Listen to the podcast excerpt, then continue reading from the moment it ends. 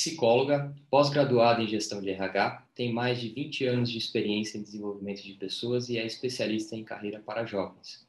Além de possuir diversos cursos de especialização em coach vocacional e orientação profissional de carreira, é também a criadora do programa Carreira On, um programa de orientação profissional focado para jovens em fase de escolha profissional. Minha convidada de hoje é a Daniele Victorino, Daniele, seja muito bem-vinda ao Carreira Talks e obrigado por aceitar nosso convite. Ah, eu que agradeço, Vitor. É uma honra poder participar desse movimento, desse encontro.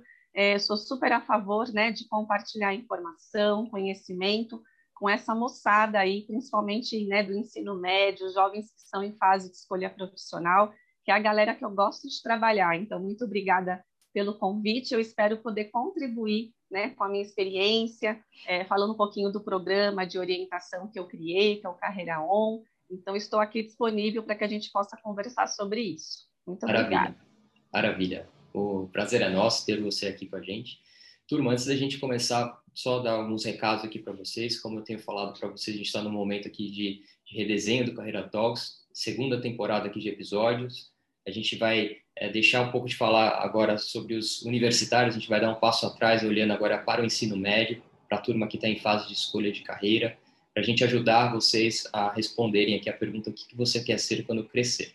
Então, essa pergunta é complexa, todo mundo passa por isso em algum momento, e pensando nisso, a gente vai trazer algumas pautas aqui no, no nosso, no nosso programa aqui de, de, de conversas. E hoje a pauta é orientação vocacional. A gente vai falar um pouco mais sobre é, esse tema, a gente vai desmistificar algumas coisas que tem é, em torno desse, desse tema.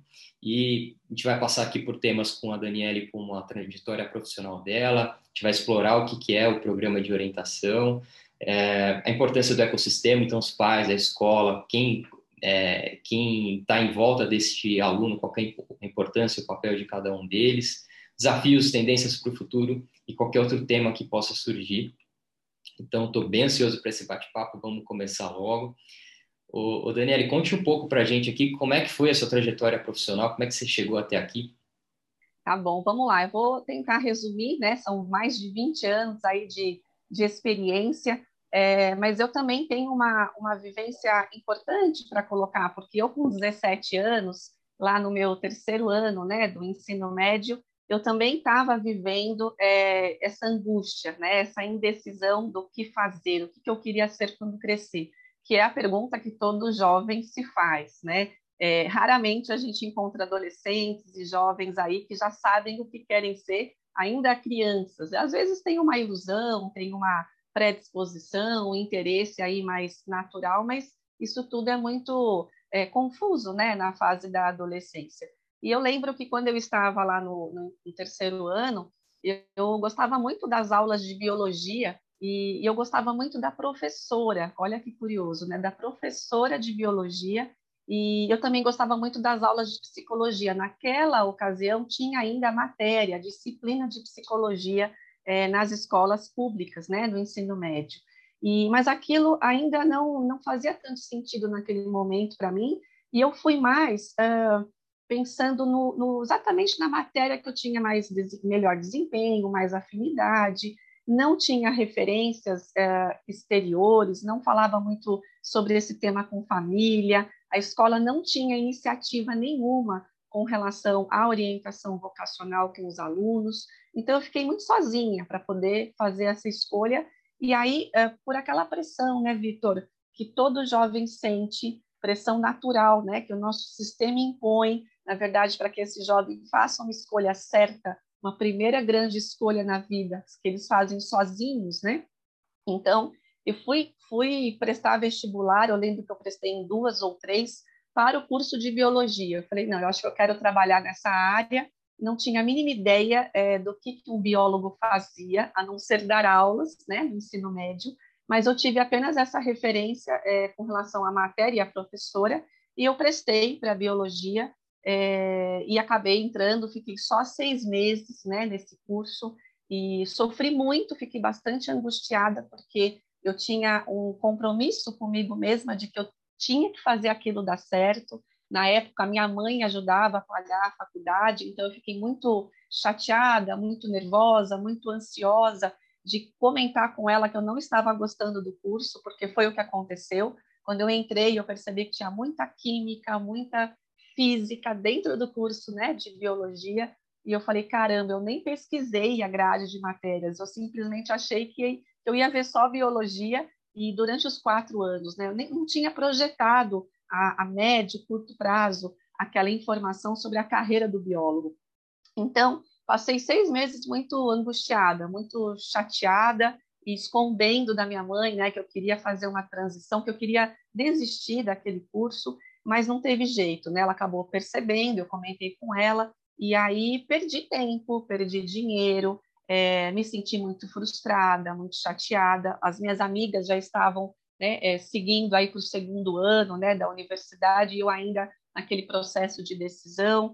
E aí eu fui de novo, né, é, ou, ou, mais ainda influenciada por um agente externo. Então, eu tinha uma pessoa na família que falou assim para mim: olha, a área de contabilidade ela está empregando muito, né? Então, se você entrar num curso de contabilidade, você vai conseguir um bom mercado de trabalho, né? Você ainda está com 18, 19 anos, então é fácil de você conseguir uma vaga no escritório de contabilidade, né?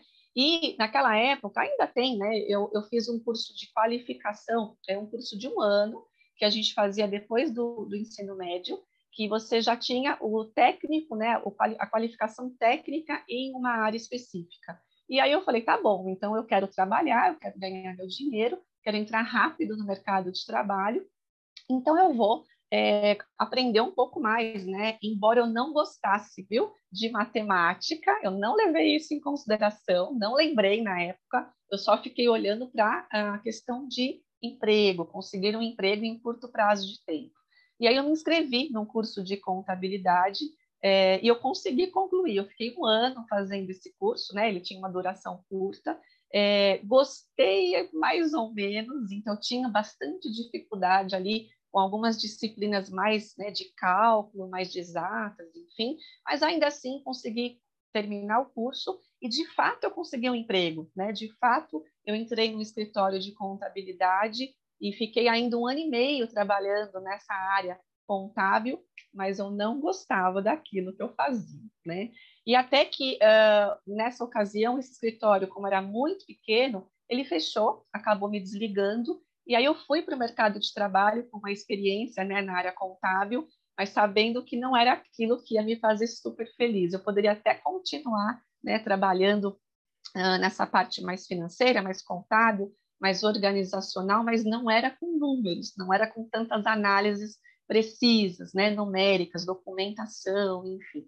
E aí eu parei de novo, falei, não, agora eu já estou com 20, 21 anos, né? estou procurando emprego na época como assistente administrativo, veja que aí eu já comecei a olhar para uma carreira mais generalista, mais administrativa, mesmo que seja é, que fosse né, dentro das organizações, mas eu já não queria dar um, uma, uma, enfatizada na área contábil, eu já sabia que não era muito né, a parte financeira, enfim, de cálculos, de números que eu queria seguir. É, e aí eu falei, vou parar, vou pensar, vou estudar um pouquinho mais sobre as possibilidades de carreira, é, comecei a olhar um pouquinho mais para mim, né, para as minhas habilidades, para as minhas aptidões, os meus interesses, sozinha, não tive nenhum tipo de ajuda. A gente não tinha, é, eu estou falando de mais de 20 anos, né, Vitor? A gente não tinha tantas informações disponíveis naquele tempo. Não tinha uma internet, né? não tinha rede social, com essa, com essa força que hoje tem. É, mas aí eu, eu consegui, né? Depois, veja, eu entrei na faculdade de psicologia quatro anos depois. Então, muitas amigas, muitos colegas já estavam quase se formando é, na, nos cursos superiores e eu estava com 21 entrando na faculdade de psicologia. E aí, quando eu entrei né, no curso de psicologia, porque eu fiz minimamente essa autoanálise para entender que eu gostava de trabalhar com gente, que eu gostava de entender um pouco o comportamento, me interessava pelo comportamento das pessoas, né? É, eu achava que eu poderia contribuir é, falando de desenvolvimento. Então, veja, naquela época eu já falava, poxa, né? O que, que aconteceu comigo? Parecida com a história que você comentou, né? A minha própria experiência pode fazer com que eu ajude outras pessoas, só que eu não tinha dimensão ainda de como que a minha carreira ia se projetar ao longo desses 20 anos, como aconteceu agora, né?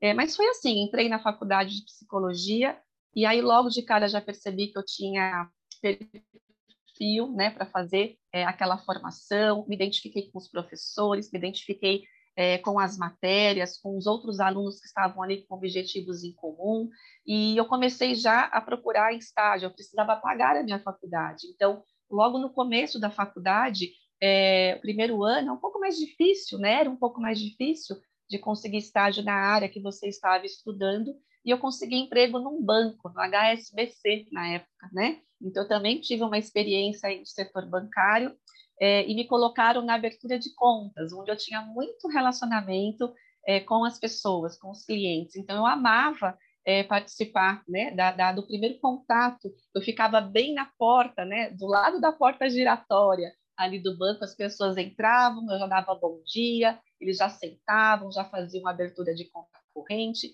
Então, aquilo também foi me mostrando que eu gostava mais do atendimento mais de prestar um serviço da comunicação, do relacionamento com aquelas pessoas, do que, de fato, de fazer o processo vai, administrativo da abertura de conta corrente, né? Mas, enfim, fiquei quase um ano trabalhando nesse banco, e aí, quando eu mudei para o segundo ano de, de psicologia, é, eu tive a primeira oportunidade de estágio é, para trabalhar num grande laboratório né, de análises clínicas em São Paulo, é, já na área de recrutamento e seleção. E aí foi que começou a minha carreira mesmo em recursos humanos, é por onde eu fiquei é, esses últimos 20 né, da minha carreira. Então, tive uma experiência de seis meses é, na área de recrutamento e seleção, e logo depois eu acabei entrando numa empresa muito grande, né, uma indústria de eletrônicos, é, que foi a minha grande, grande escola, onde eu fiquei 11 anos da minha carreira, né, mais da metade é, do tempo que eu tenho de experiência, eu fiquei em uma, em uma empresa só, que foi essa indústria de eletrônicos, também ficava em São Paulo. E dentro dessa empresa, eu tive a oportunidade de ser muito generalista em recursos humanos. Então, eu fiquei bastante tempo na área de recrutamento e seleção.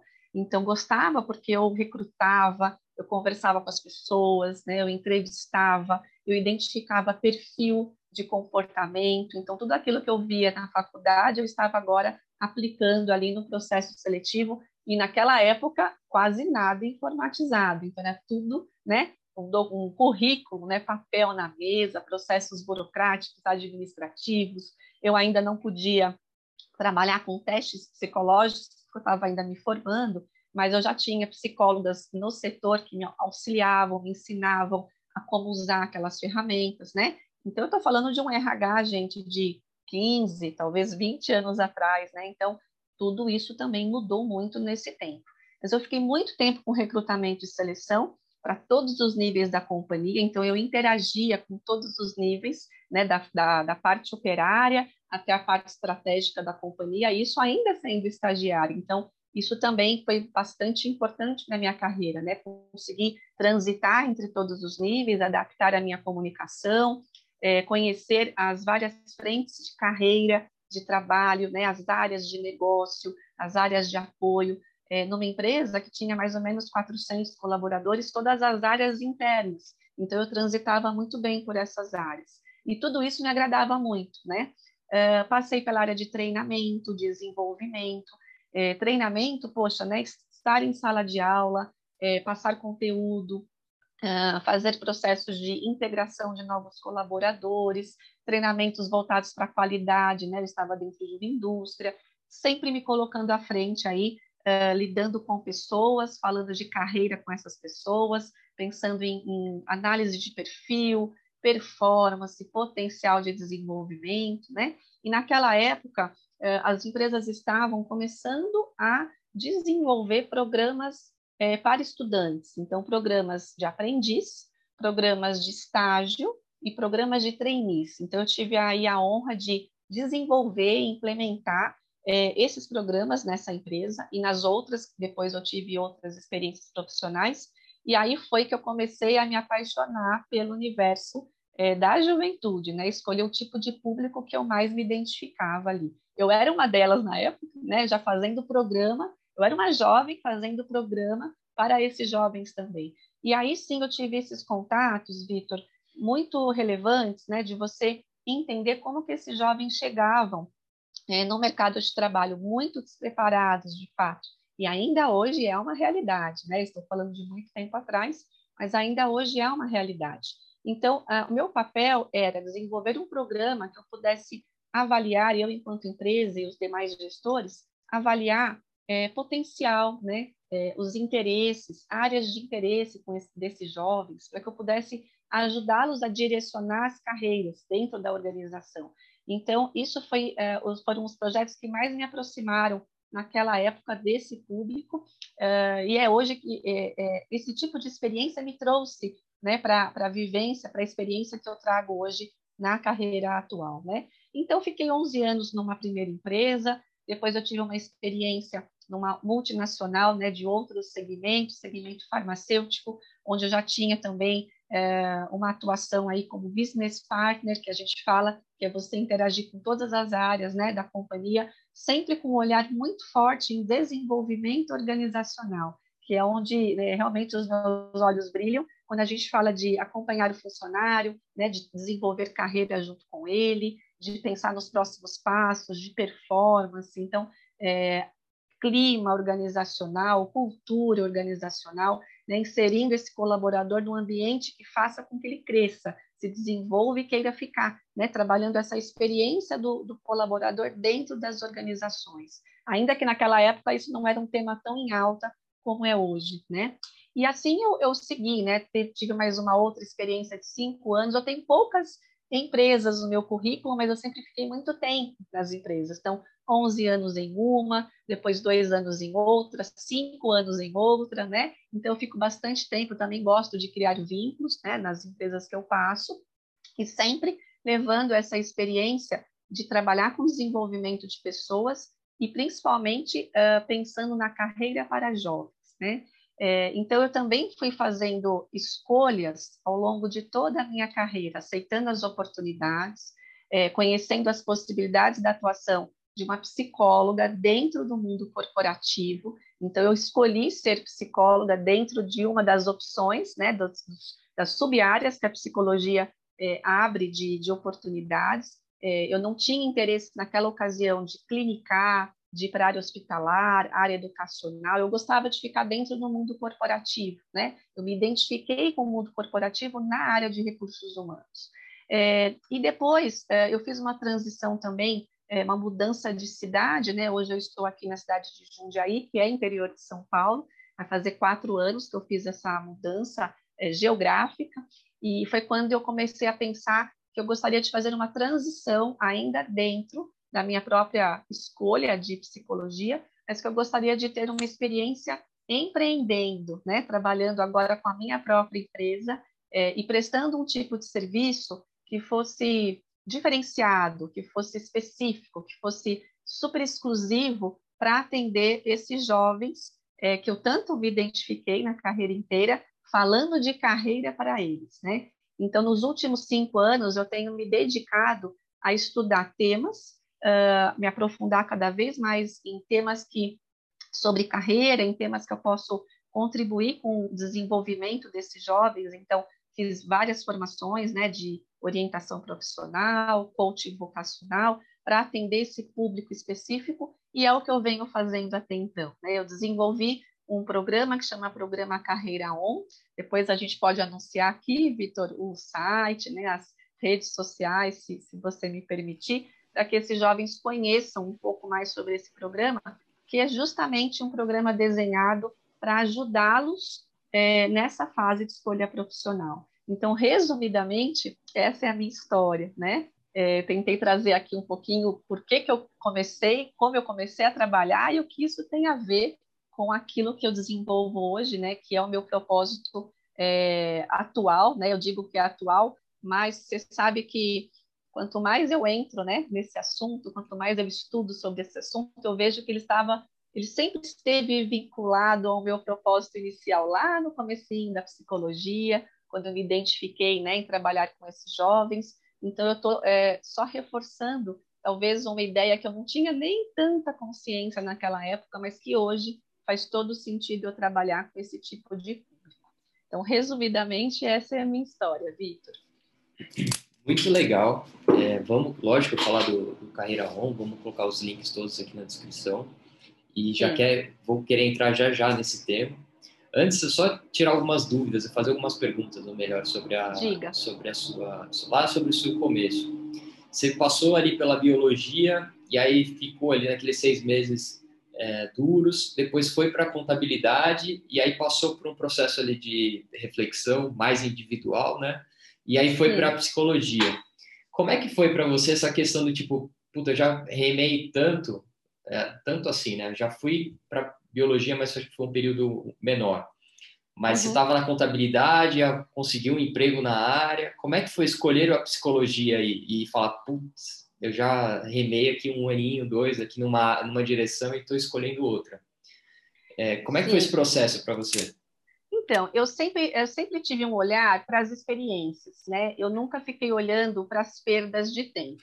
Então, por exemplo, né, fiz a, a faculdade de biologia não gostei, saí e logo eu já pensava no próximo passo. Eu nunca me dei muito é, é, tempo de ficar me lamentando. Né? Então, eu tinha que ganhar dinheiro, eu tinha que conseguir um emprego, mas eu também acreditava, Vitor, que eu precisava fazer alguma coisa que eu gostasse. Eu nunca é, acreditei na ideia de que eu só poderia ganhar dinheiro sem ser feliz com a escolha que eu tivesse feito. Então, eu sempre associei ser feliz e ganhar dinheiro. Isso é uma premissa de vida que eu tenho e eu sempre tive e eu carrego comigo até hoje. Então, talvez seja é, o grande pensamento que sempre norteou é, as minhas escolhas, mesmo que no começo tenham sido erradas, entre aspas, mas tudo isso é, eu carrego na minha trajetória, eu carrego na minha história. Eu acho que a gente tem que olhar para trás e tem que honrar a história. A nossa história nos trouxe até esse momento.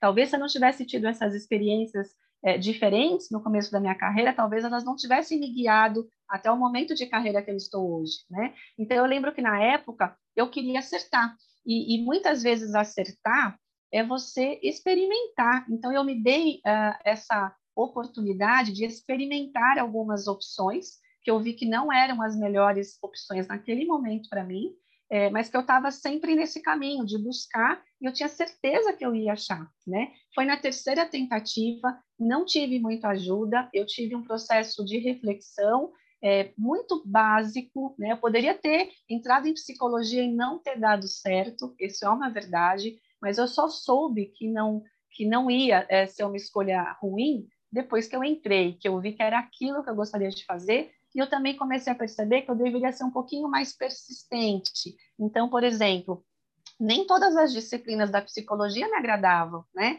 Existe uma matéria lá de estatística que é o horror de todo mundo que faz psicologia, mas era um semestre só. Então, eu também comecei a, a analisar que nem tudo, nem todas as oportunidades, nem todas as faculdades, as profissões, os trabalhos, os empregos nem sempre é 100% muito legal. Eu também tenho que lidar com aquilo que não é tão interessante, mas que faz parte do jogo, né? Claro que eu já estava um pouco mais madura, já tinha essa percepção um pouco mais formatada, e eu comecei também a ouvir conselhos de outras pessoas, conversar com gente que estava à minha volta para entender um pouco mais das possibilidades de atuação de um psicólogo, né? Então, isso também, talvez dois, três anos a mais, ter tido uma experiência um pouco mais tardia, fez com que eu fosse um pouco mais madura para tomar uma decisão um pouco mais assertiva. Então, eu sempre tive essa premissa de que não foi dessa vez, mas vai ser na próxima. Então, uma visão otimista de que eu estava no caminho do autoconhecimento para que eu pudesse fazer uma escolha mais feliz, mais consciente, mais assertiva. E foi isso que aconteceu. Eu precisei vivenciar algumas coisas para saber que eu, algumas coisas eu não queria mais na minha carreira, mas outras eu ainda estava muito aberta e muito disponível para aceitar o que estava vindo, né? Então, também é uma dica que eu deixo aqui. Às vezes a gente fica muito preocupado com aquilo que a gente quer, mas a gente também tem que olhar para aquilo que a gente não quer. Isso é importante. Eu não quero mais. Quando eu saí da contabilidade, eu falei, eu não quero mais trabalhar com tanto número, trabalhar com tanta planilha, trabalhar com tanta análise né, numérica, com tanto documento. Não quero mais trabalhar dessa forma. Eu já só tinha sei lá, 19, 20 anos, né? Então, foi exatamente isso que aconteceu. Olhando hoje, né? Eu olhando hoje para o meu passado, eu consigo ver que eu tive é, essa percepção naquele momento e fez com que eu tomasse algumas decisões aí importantes. Decisão importante, Vitor, de continuar ou de sair, sempre vai ser uma decisão, né? E, e arcar com as consequências de uma escolha, de uma decisão também é importante. Isso aí. E você trouxe um ponto legal de, de experiências. Antes, aí, turma, antes da gente começar a gravação, a gente estava batendo um papo aqui e eu contei um pouco da minha trajetória aqui para a Daniele e aí eu contei da minha de uma passagem que eu tive numa equipe de corrida e de carro de corrida, né? Ou melhor, eu sempre quis trabalhar com, com competição de carro e eu entrei na, na faculdade e tinha essa equipe, eu tinha um processo seletivo para entrar dentro dessa, dessa equipe e foi super difícil de passar nesse, nesse processo. Eu tentei por algumas vezes até conseguir. E quando eu entrei, não era aquilo que eu, que eu imaginava, né, que eu, que eu uhum. queria. Então, é, aí dando só um exemplo para a turma conseguir tangibilizar o que, que eu estou querendo dizer. É, uma equipe de carro de corrida, é, de faculdade, ela pode, ela tem um orçamento X. É, uma Stock Car tem um outro orçamento. Uma Fórmula 1 tem um outro orçamento. Só que a dinâmica de trabalho é a mesma. O que, que eu estou querendo dizer? Mecânicos, engenheiros, pilotos, todos dormem é, e acordam na, na, na oficina. Dorme no chão, come pizza em cima do carro. É uma dedicação assim que é, trans, é, enfim, extrapola tudo o que você já, já viu ali de algum projeto, né? Alguma coisa que você dorme e acorda dentro da oficina. E eu gostava de carro, mas eu não gostava disso. E eu nem imaginava que isso é, acontecia. E eu falei, cara, eu não quero isso para minha vida, assim, porque eu gosto de andar de carro, eu gosto de mexer em carro, mas eu não gosto de dormir no chão da oficina comendo pizza. É um dia, um outro dia tudo bem, mas é, uhum. é, assim todo, toda semana não dá. Então, aquilo foi super importante. Eu estou trazendo isso para exemplificar essa questão de experiências. Porque se eu não tivesse tido essa experiência e tivesse ido por algum outro caminho, eu certeza que eu ia passar a vida falando: nossa, eu queria, uhum. como eu queria, eu deveria ter ido para a Fórmula 1, como eu tenho amigos que Sim. estão lá hoje. É, né, e eu ia ficar com aquela dúvida interna. Então, experiência é super importante até para você é, verificar se é o que você está imaginando, né? Porque às vezes você fica, Perfeito. você tem tanta certeza uhum. e se você não experiencia, você fica na dúvida, né? Perfeito, é isso mesmo. E o, o Daniele, conte um pouco agora sobre o, o, o, seu programa do Carreira 1, o que, o que é, ou melhor, o que é um processo de orientação vocacional Uhum. É, e o que, que não é? Bom, vamos lá, né? É, eu até faço muitos anúncios né, nas minhas redes sociais, eu falo assim, é muito mais do que um teste vocacional, né? Então, a, a, inclusive o termo vocacional, ele está cada vez mais em desuso, né, Vitor? Porque antigamente a gente falava muito que qual é a sua vocação, como se fosse um grande chamado divino, né, para que você pudesse é, fazer a sua escolha e que já estava pré-determinado para que você seguisse aquele caminho. Tudo bem, né? Tem muitas correntes ainda hoje que falam, poxa, né? É, sim, né? Pode estar ligado ao seu propósito, à sua missão de vida, mas você tem todas as possibilidades de você fazer escolhas. Então, esse termo vocação, chamado, ele, ele fica um pouco mais é, antigo, né? Mas, enfim, é, tradicionalmente as pessoas conhecem como testes vocacionais, né? Programa de orienta orientação vocacional.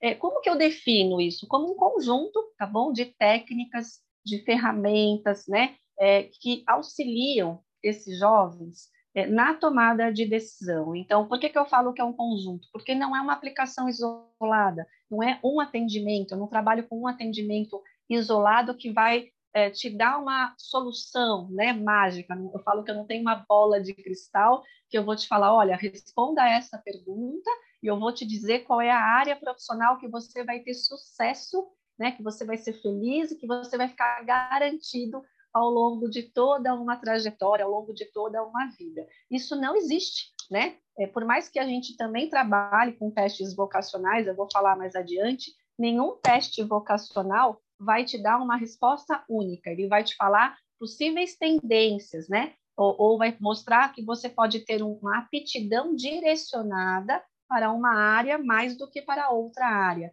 E dentro de cada área existem diversas possibilidades de carreira. E a gente não é uma coisa só, graças a Deus. A gente pode gostar de um monte de coisa ao mesmo tempo. É, então, Quando eu falo de, de orientação profissional, eu falo que é um processo que tem começo, tem meio e tem fim, né? Por exemplo, o meu programa tem três meses de duração. Nossa, três meses? Sim, porque a gente aborda muito conteúdo, a gente fala muito de autoconhecimento, a gente fala do processo de escolha, a gente fala dos critérios que, que vão fazer com que esses jovens uh, pensem é, é, no sentido de nortear a escolha dele, né? Então, que tipo de carreira eu quero ter? Você falou bem de um exemplo aí. Nossa, mas esse é o estilo de vida que esses caras têm, né? Quando eles trabalham nesse segmento. O estilo de vida também é importante a gente pensar. Ontem a gente entrevistou um estudante de medicina, ele estava contando como que é o ritmo de estudo, o ritmo de vida de um médico recém-formado, do plantão, e aí quem ouve fala, nossa, essa é a realidade, né? Então, o programa é, vocacional, né, de orientação é, profissional, ele ajuda o início de uma construção de carreira. Eu falo que é início, é a primeira grande decisão que esse jovem tem que tomar sozinho, né? Então, por mais que a família ajude, a escola ajude, os amigos ajudem, mas é a primeira decisão que ele tem que tomar.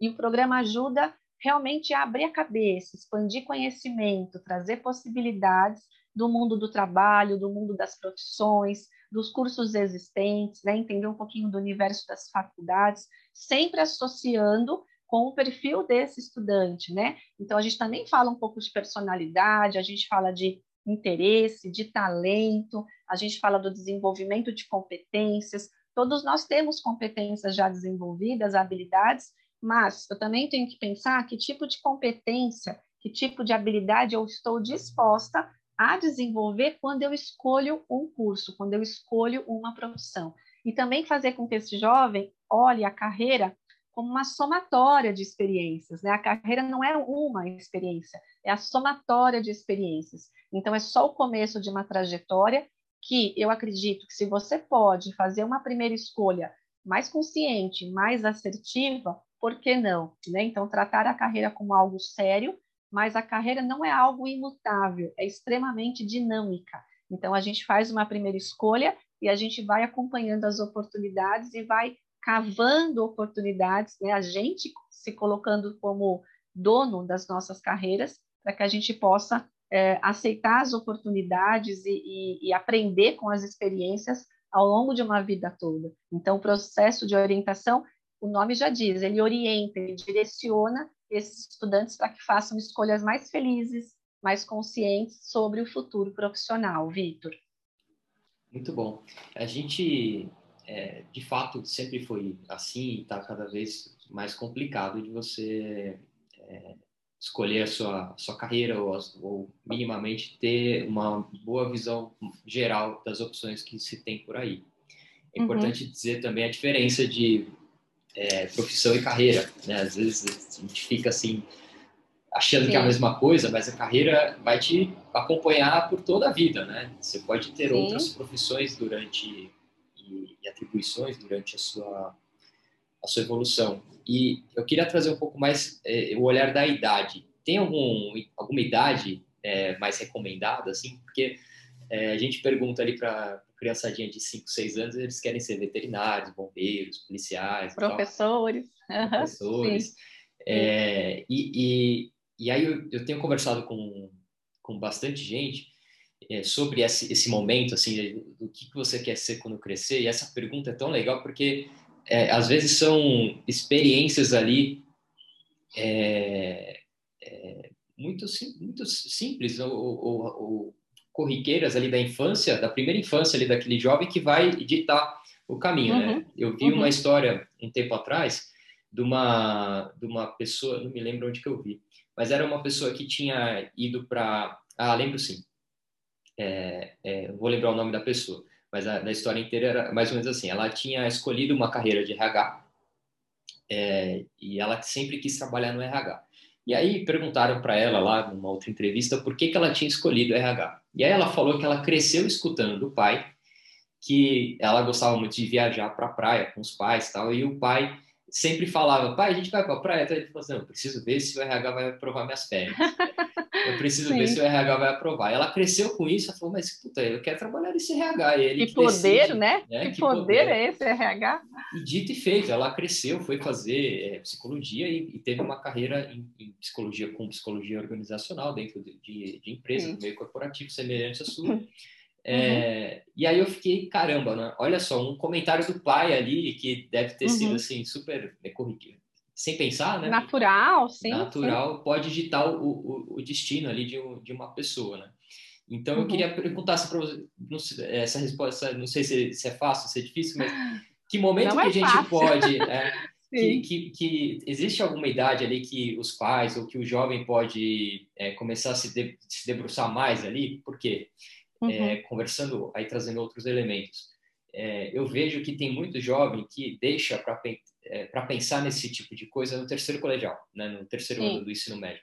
Um ano passa voando. E ainda com uhum. todo, todas as questões que você precisa ter ali de, poxa, Enem, é, decidir logo o curso, aquela pressão natural que é, todo mundo impõe, mas sem querer impor. Tem pais uhum. que, que, que, pressionam mais do que os outros.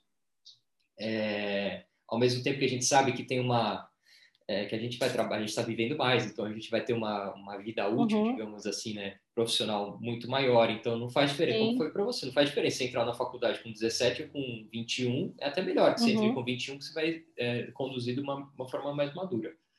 Mas assim, é, eu perguntei da idade porque é, muito cedo é complicado, mas muito no, no, ensino médio as decisões ficam meio nebulosas ali por conta do, do, da, Data, da, data, final. Como é que você vê isso?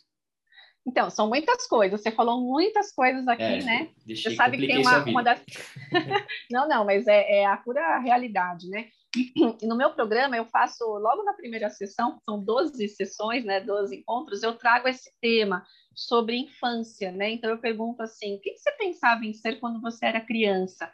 É, quando a gente é criança, Vitor, é, o nosso círculo de influências, né, de, de referências, ele é muito menor, né, obviamente. Então, quem são essas referências? O pai, a mãe, os tios, os professores, né? Então, pensando na vida de uma criança de 5, 6 anos, quando eles têm já uma certa consciência sobre o que é uma, um trabalho, o que é uma profissão, é nessa faixa de idade, 5, 6 anos. Então, eles vão para a escola, se relacionam com o professor. É, eles estão em casa, o pai chega, fala do trabalho, a mãe fala do trabalho, né? Os tios, como eu disse, é, o lixeiro que passa, a padaria, né? O mercado que eles vão. Então, pensando na, na realidade que esse, essa criança vivencia, é, torna, torna uma visão um pouco mais restrita e de influência. Então, essa criança, ela começa a perceber que existem carreiras mais legais, profissões mais bacanas, elas ficam muito suscetíveis a ouvirem né, as influências tanto positiva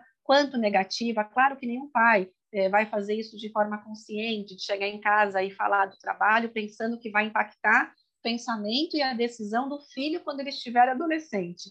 Não é assim que funciona. Mas pensa num pai que chega em casa todos os dias falando do quanto que, do, né, do, do, quanto que é cansativo o trabalho dele lá na área financeira daquela empresa, quanto que é estressante trabalhar numa área é, financeira, né? Quanto que é difícil se relacionar com as pessoas daquela empresa na área financeira.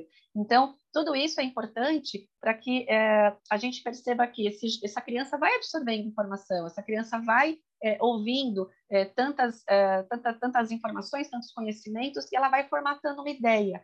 Né? A área financeira é uma área que eu gosto muito, todos os dias eu aprendo, isso é importante né? É, para a gente pensar também na nossa economia aqui dentro de casa. Então, depende bastante da abordagem. Então, essa criança também vai formatando, criando crenças negativas ou positivas acerca daquela realidade. Só que essa criança cresce. Essa criança cresce, com 12, 13, 14 anos, ele já começa a ter uma visão mais crítica, mais analítica. As escolas já vêm discutindo um pouco mais sobre os temas de carreira, de profissão. Quando eles entram no ensino médio, já começa assim uma cobrança, né? Uma pressão aí psicológica no sentido, e aí, o que você vai ser quando crescer, né? Já decidiu, enfim. E eles carregam muitas vezes as crenças que eles trouxeram da infância, só que agora eles já, já têm possibilidade de criticar aquilo né, de expandir a visão. Lá, peraí, né? Talvez o meu pai não tenha sido tão feliz na área financeira, mas eu conheço muita gente que é feliz na área financeira. É, e começa a questionar o que, que é a área financeira, né? Que tipo de gente gosta de trabalhar com área financeira? Ah, eu adoro números, eu adoro cálculos, eu poderia muito bem me dar, né? Muito bem na área financeira. Então, esse jovem ele tem uma visão mais madura, mais crítica, né? Começa a formar a própria opinião a partir de outros parâmetros. Isso é importante da gente trazer aqui. Aí que é o momento uh, certo da gente, uh, como profissional, é, também ah, como pais, né? Eu tenho, tenho dois adolescentes em casa, então eu também me coloco na função aí de pai desses adolescentes, papel da escola, papel da sociedade como um todo, né? Papel é, é, é, do governo, né? De pensar em políticas públicas, em, em ações públicas que vão beneficiar nas escolas é, é, públicas, de fato, trazer esse tipo de informação, trazer esse tipo de conceito. É, e aí eu te falo, né? Dentro do ensino médio, qual é o melhor momento? É, não existe um melhor momento, mas existem algumas sugestões que eu gosto de dar, porque eu atendo o jovem de primeiro ano, eu atendo o jovem de segundo ano e o jovem de terceiro ano, e aí sim eu percebo a diferença, né? É, de maturidade, eu percebo a diferença do nível de angústia, do nível de ansiedade, do nível de pressão que eles mesmos se colocam ou que os outros colocam sobre eles, com relação à expectativa que esse jovem uh, precisa, né? É, é sobre pensar sobre o futuro, sobre a escolha, tomar uma decisão, pressão que os amigos colocam sem querer colocar. Então, ah, eu já escolhi, você não escolheu, né? Eu já sei o que eu quero fazer, eu sempre soube, tá tudo certo, eu só estou esperando o momento certo de fazer o vestibular. E muitos estão sofrendo porque uh, acham que é só com ele que está acontecendo aquilo. Aquela dúvida é só com ele, só ele não decidiu. Todo mundo já, eu falo que é a síndrome do todo mundo menos eu. Todo mundo já sabe menos eu todo mundo já está estudando e se preparando, menos eu, que eu não sei nem o que eu quero fazer, como que eu vou estudar. Então, eles estão é, é, sofrendo muitas vezes calados, porque ainda é, esse tema não é muito difundido, cada vez mais tem ganhado mercado, tem ganhado espaço, mas ainda assim, muitos jovens não falam nem em casa e nem nas escolas, não pedem ajuda com relação tem muito jovem que não existe uh, o trabalho que eu faço, né? É, eu ouço relatos assim, nem sabia que tinha uma profissional que trabalhava com orientação profissional, né? Então, isso tudo, uh, a gente, o que, que a gente tem que avaliar enquanto educador, enquanto pai, enquanto escola? Qual é o nível de angústia? Qual é o nível de ansiedade? O quanto que esse jovem está sofrendo com relação a esse tema? Veja, eu tenho estudantes do primeiro ano, é, inclusive semana que vem eu vou palestrar numa escola para o primeiro ano, né? Então, o primeiro ano é o ano de grande mudança, acabou de sair do ensino fundamental, novas matérias, novos professores, né? É, já com esse olhar aí para o futuro, com essa pressão de tempo, ainda que eles têm três anos pela frente, mas já começa a se falar de carreira, de escolha profissional. É, no primeiro ano, é, eu, eu trabalharia questões muito mais fundamentais, né? Falando bastante de autoconhecimento, então, quem eu sou, o que, que eu gosto de fazer, com as matérias que eu mais me identifico, quais atividades de trabalho eu gostaria de fazer na minha vida profissional, com que tipo de cliente eu gostaria de me relacionar, que tipo de ambiente eu gostaria projeção, Vitor, pensando sempre em projeção, né? Então, assim, eu tenho tempo para escolher, eu posso começar a escolher é, agora, né? Posso fazer pequenos movimentos já a partir do primeiro ano que me aproximem é, das minhas escolhas, mas com calma, né? Trabalhando nessa fase inicial, esse pilar mais fundamental do autoconhecimento, é, para que a, nos próximos passos sejam o que, que, eu faço com as informações que eu tenho sobre mim. Né? Eu já sei o que eu gosto de fazer, o que eu não gosto, já sei alguns caminhos que poderiam ser interessantes. Tem escola, Victor, que logo no primeiro ano já divide os interesses dos alunos, quem gosta mais de humanas, quem gosta mais de exatas, quem gosta mais de biológicas, é, não estou aqui né, para criticar o sistema, enfim, de cada escola, mas às vezes isso é uma boa estratégia, é, mas às vezes não é, porque às vezes eu sou direcionada para as matérias de exatas, mais ênfase em exatas, e muitas vezes eu descubro que não era bem aquilo que eu queria, então eu tenho que ter oportunidade de migrar, de conhecer outras possibilidades na área de biológicas, por exemplo, né? Então, o primeiro ano é uma fase de muita mudança, muita transição, mas é uma fase que eles têm tempo, eles têm que baixar essa ansiedade, entender? Eu uso uma frase assim que é, é, é não tenha pressa, mas não perca tempo, né? Então, assim, não tenha pressa, faça um processo bacana, né? Consciente, com calma de autoconhecimento, mas é, é, não deixe para a última hora. Quando eles viram para o segundo ano, é, talvez eles estejam um pouco mais maduros, esses temas já estejam um pouco mais tranquilos, né? No sentido, poxa, já, já, passou a ansiedade de começar o ensino médio, eu sei que eu tenho ainda um ano, um ano e meio pela frente, né? Então, o segundo ano é o, é o período que eu mais uh, aconselho essas pessoas a começarem a buscar, de fato, é, ajuda. E eu não falo só de ajuda profissional, Vitor, é, mas buscar escola, buscar conversar com os pais, né? Conteúdos de internet, o seu canal. Então, começar a consumir conteúdo, para que esses jovens conheçam o mundo do trabalho, né? É, entendam o que, que, é de fato a profissão e o que, que é a carreira, até é, colocando um pouco desse questionamento que você trouxe. Profissão é aquilo que a gente se forma na faculdade. Eu fiz psicologia, logo eu sou psicóloga.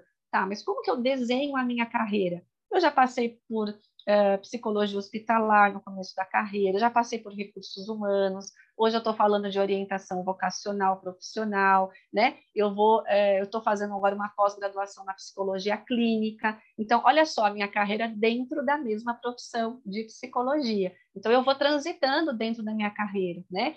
Hoje eu trabalho bastante com educação, eu trabalhava antes no mercado corporativo, né? No mundo empresarial. E hoje eu estou trazendo um tema dentro de de uma categoria de educação. Então, eu vou transitando, eu vou navegando, mesmo que seja dentro de uma primeira grande escolha, que foi a psicologia. E não vai parar por aí, né? Eu tenho ainda é, muitas expectativas de que eu evolua dentro da área que eu escolhi, que é trabalhar com gente, com desenvolvimento de pessoas. Então, pode ser em qualquer âmbito, desde que eu esteja trabalhando com esse meu propósito de desenvolver pessoas, desenvolver os jovens, né? Então, o segundo ano, eu acredito que é um momento oportuno, claro, para quem consegue é, pensar em se planejar. Eu gosto muito de trabalhar o tema planejamento é, de carreira, é, ainda que seja com gente muito jovem, às vezes tem dificuldade de entender carreira média, longo prazo. Os jovens trabalham muito, Vitor, com é, metas de curto prazo, né? Até por uma questão de desenvolvimento neurológico,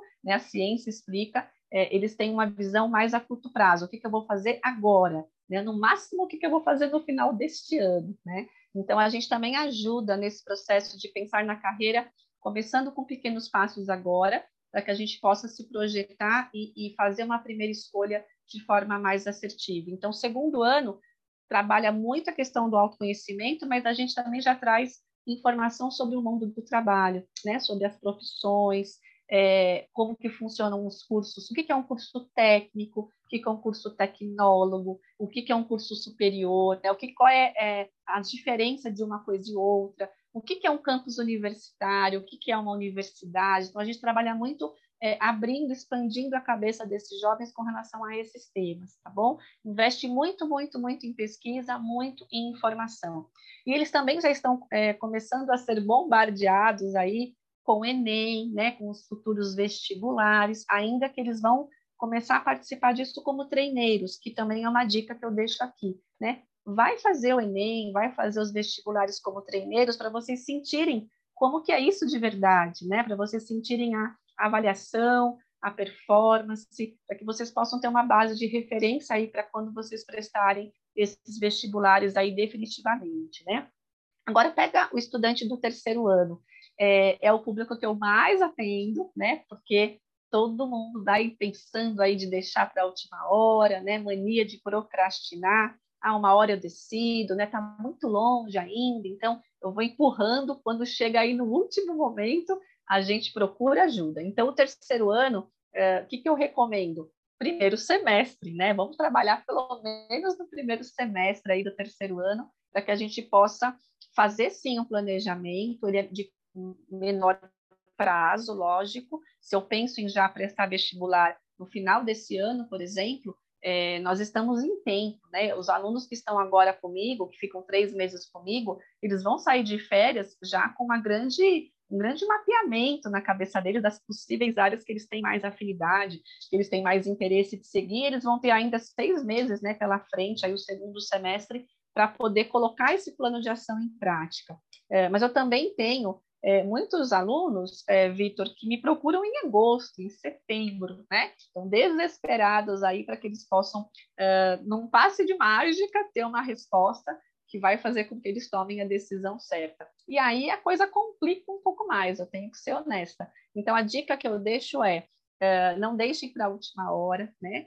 Mas também se você deixou para a última hora, é, no terceiro ano, qual é a minha recomendação? Não escolham é, aleatoriamente. Ainda assim, às vezes é preferível que vocês adiem a, a, a inscrição, que vocês adiem, né, é, fazer o vestibular, enfim, e, e, repensem, parem um pouco, né, assim, também lidar com essa pressão de que eu tenho que terminar o ensino médio já engatado, né, é, no, no, no, no, ensino, no ensino superior.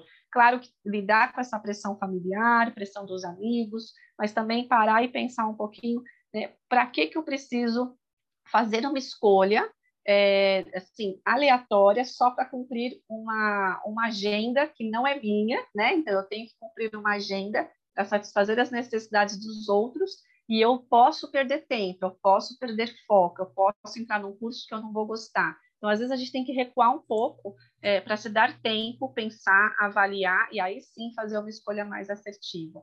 Então essa é a recomendação. Não existe nenhum livro, Vitor, que vai falar se é melhor fazer no primeiro, no segundo, no terceiro. Então, dica final: uh, se percebam, se conheçam, né? Angustiados, nervosos, ansiosos, vocês evitam falar sobre esse tema, se esse tema causa mal-estar para vocês, talvez seja a hora de procurar ajuda, ajuda com os pais, com os professores, né, com a escola como um todo, ajuda profissional, né, então tem N colegas aí que fazem esse tipo de trabalho, eu faço um trabalho online, eu atendo pessoas do Brasil inteiro, né, falando sobre esses temas, e, e é uma, é, são temas muito importantes para a grande maioria dos jovens. Então, você não está sozinho, né? O jovem não está sozinho. Tem muita gente é, sentindo e precisando de orientação numa fase importante aí da vida. Então, busquem ajuda. Não tenham né, vergonha de pedir ajuda. Então, isso é, é importante, tá bom? Seja no primeiro, segundo. Eu tenho gente no nono ano já pensando nisso. Então, tem, tem jovens que gostam de começar o ensino fundamental, é, o ensino médio já com planejamento, né? Eles têm esse perfil um pouco mais organizado, planejador, de pensar em futuro. Então, talvez seja a hora de discutir no primeiro ano. E tem jovens que preferem o segundo, o terceiro ano, ou a vida vai deixando para que as coisas fiquem no, nos últimos momentos, e esse jovem uh, pode e deve ter algum tipo de orientação que deixa a decisão um pouco mais não fácil, mas uma decisão mais assertiva, tá bom? Poxa, que legal, hein? Nossa, a folha está aqui, ó. Não sei se vai aparecer aí, ó. tá anotando. Uma tá aula, certo. turma, uma aula. É, muito, muito, muito legal esses, esses comentários para cada ano, né? Essa, como que o jovem vai evoluindo. É, é um desafio grande você ir consolidando essas informações sobre cada opção, né? Ou cada é, coisa que você tem em mente. E é, eu fico pensando aqui como, como que o jovem pode é, é optar por novos caminhos. Né? Aquilo que a gente estava falando um pouco antes, tá? de novo, né? a gente bateu um papo muito legal aqui antes, uhum. a gente devia ter gravado, né? É, o papo antes que a gente fez antes de começar a gravação sim, sim. aqui. É, tem um, um, dado, turma, que é, fala mais ou menos assim, né, que cerca de 40% é, dos, dos, jovens escolhem é, carreiras, é, ou melhor, os jovens têm carreiras mais, mais procuradas, e 40% dessas carreiras mais procuradas é, são carreiras que têm uma tendência de, de automatização muito forte nos próximos 5 ou 10 anos. E eu estava conversando com a Daniela aqui o, o, o, desafio disso, né? Por que, que os jovens acabam escolhendo, exemplo aqui, uma contabilidade, um direito, que são é, profissões que não vão deixar de existir, mas com o advento aí de machine learning, todas as tecnologias que a gente tem pela frente, a, a possibilidade de automação é muito grande. Quando a gente compara, por exemplo, então a necessidade por esses profissionais vai cair um pouco né, do que a gente tem hoje vai ainda assim precisar desses profissionais, mas os profissionais ainda mais completos, que vão conseguir operar esses sistemas é, como um todo. É, do outro lado, a gente tem ali a parte de tecnologia. A, turma de tecnologia, não sei se eu tenho esse dado fácil aqui, é, mas é mais ou menos assim que a gente forma. Deixa eu ver esse aqui. Se, ah, não está fácil. Mas a gente forma aqui é, um número, acho que é 40 ou 50 mil é, profissionais de tecnologia é, por ano no Brasil. É, eu, eu, confirmo aqui no, na descrição do, do vídeo para você, ou na edição, em algum lugar vai, vai uhum. confirmar o número certinho aí. 40 ou 50 mil profissionais de tecnologia por ano no Brasil. E até 2024 ou 2025, a gente vai precisar de 420 mil profissionais de tecnologia. Então, tem um déficit gigantesco. Isso significa que todo mundo precisa é, enveredar para um, um, caminho de tecnologia? Não. Mas é importante que se conheça sobre essas, essas opções. Né? E eu estou colocando esse, dando esse contexto aqui, porque é, aí uma pergunta para você, Daniele, é, o quanto que o jovem ele deixa de escolher a carreira é, pelo fato dele ter poucos argumentos sobre aquela carreira, sobre aquela profissão, para convencer ali os pais, os amigos. É, exemplo, puxa, eu quero trabalhar, eu quero é, ser piloto de drone. Putz, tem os drones, tem vários vídeos na internet e tal, eu quero fazer isso. Uhum. É, mas eu não conheço ninguém, eu, não, eu, não, eu busco na internet, não tem ninguém acessível que faz é, esse, esse trabalho, não sei nem se tem certificação, curso para isso e tal, mas a minha paixão é drone. É, mas, cara, eu não consigo chegar para o meu pai, para minha mãe e falar assim, ó, oh, pai, mãe, eu quero ir para esse caminho, né? Você é, tem isso, você tem é, uhum. É, contato com esse tipo de sentimento do, dos seus... Sim, sim dos seus alunos, tipo, puxa, eu, eu, não sei sobre essa carreira, então eu não vou nem, eu gosto muito, mas eu não vou nem aprofundar porque não tenho informação sobre isso.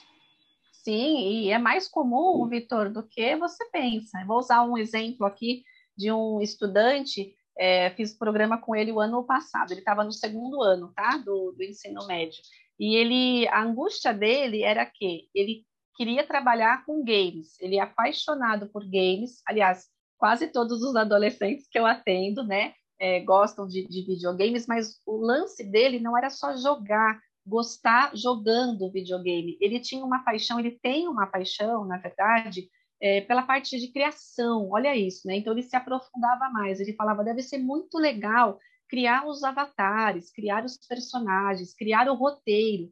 Né? Eu também gosto de programação. Qual será a linguagem de programação que os caras de tecnologia usam. Então, olha só o pensamento desse menino. Então, ele era fascinado para entender o bastidor, né? O, não só o jogar, mas assim, que tipo de narrativa, que tipo de história, é, quem era o público-alvo, olha isso, quem era o público-alvo que comprava aquele tipo de game. Então, o menino já ia muito além de gostar de jogar videogame, como muitos que eu conheço, né?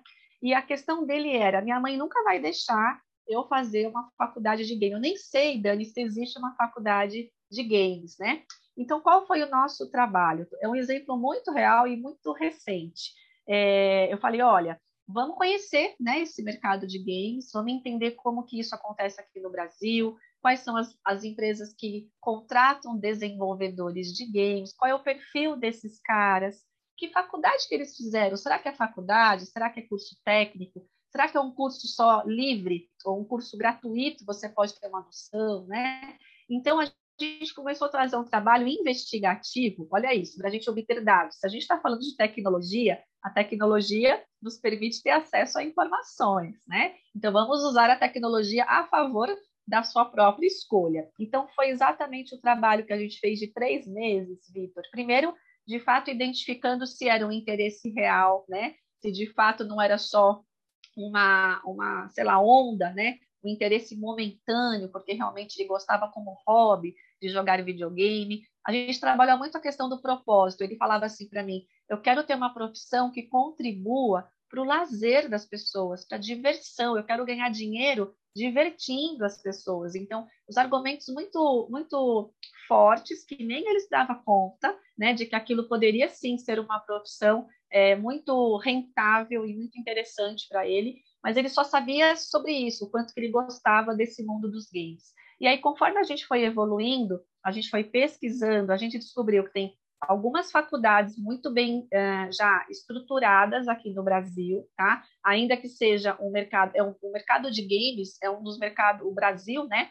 É um dos mercados mais promissores de games dos consumidores. Então, saiu inclusive uma matéria essa, esse mês na revista Você SA, última página da revista falando do mercado de games, né? Depois acho que é legal a gente até compartilhar do quanto que essa área é promissora é, para quem trabalha com desenvolvimento de jogos digitais. Então, é, a gente fez um trabalho investigativo de saber quais eram os cursos que ofereciam é, esses, essas formações aqui no Brasil, é, faculdade pública, faculdade privada. A gente olhou grade de matérias para saber né, qual eram os requisitos. Então, a gente percebeu que passa por linguagens de programação, que muitas vezes um curso também de TI, um curso de ciências da computação, um curso de engenharia de software, também vai trabalhar uh, esses temas ligados a, a, desenvolvimento, linguagens de programação, que, uh, inclusive, a gente entrevistou um, um profissional da área de games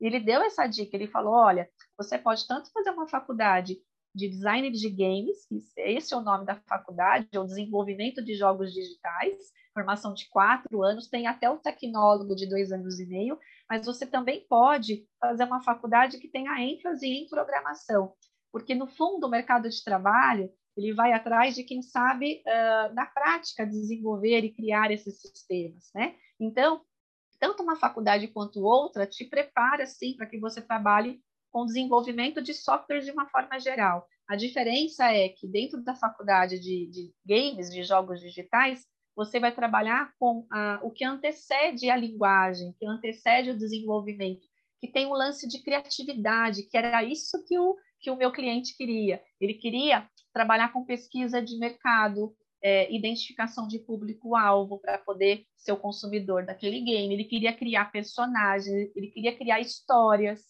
para poder uh, amarrar, né, criar uma historinha dentro do jogo. Quem é a pessoa que faz isso? Era ele, ele quer fazer esse tipo de, de situação, né, de, de atividade.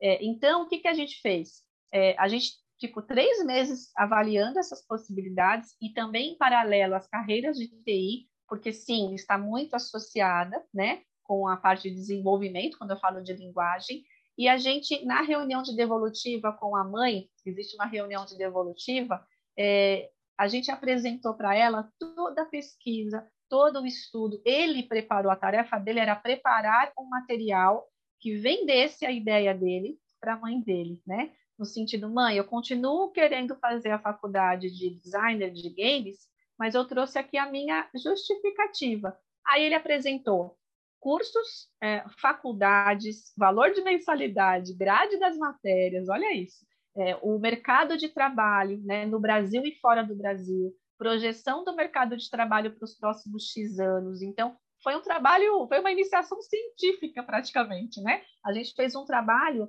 é, para que primeiro ele é, tivesse mais certeza, né? A resposta era para ele de que era uma carreira promissora que ia trazer é, a médio e longo prazo retorno financeiro e a felicidade que ele queria encontrar é, trabalhando com diversão, trabalhando com entretenimento né, para os clientes dele.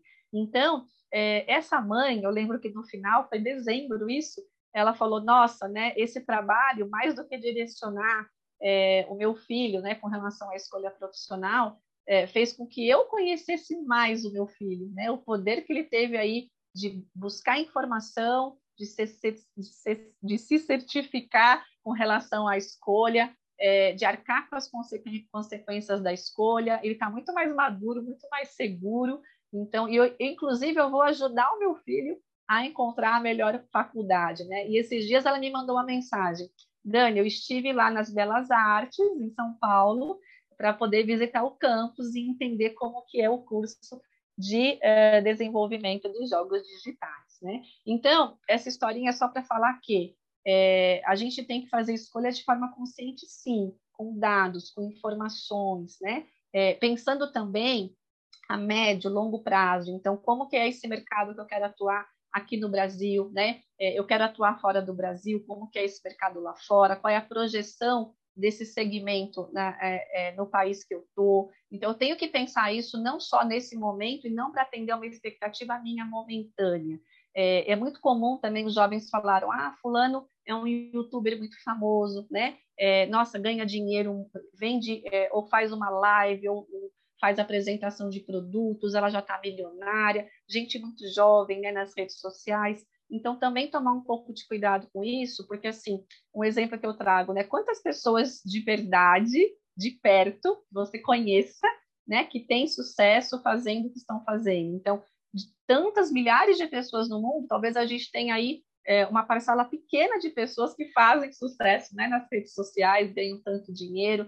Então, a gente também tem que pensar é, é, é nessa proximidade que a gente tem com as pessoas para saber o quanto, qual é a probabilidade, né, estatisticamente, da gente atingir esses níveis e também conhecer a história das pessoas. As pessoas só, só contam, talvez, quando chegam no auge, né? Então, pega a gente aí. Outro dia tinha uma pessoa de. Ah, tem um cara de 40 anos, ele é novo ainda, mas ele já está milionário, narrando jogo, né? Tem umas funções aí de narração de jogos, enfim, de games. Então, tá bom, mas como é que foi a trajetória dele? Como que ele começou, né? Ele só está se mostrando agora, aos 40 anos, agora fazendo sucesso, mas qual foi o caminho que ele percorreu? Qual foi a trajetória? A gente não sabe a história das pessoas, né? Então, assim, eu não acho que a gente tem que limitar o sonho de ninguém, mas a gente tem que aterrizar, a gente tem que trazer informação, trazer dado, é, trazer consciência e pensar na carreira curto, médio e longo prazo, sim. Agora, claro que é, existem carreiras, profissões que são mais tradicionais, né?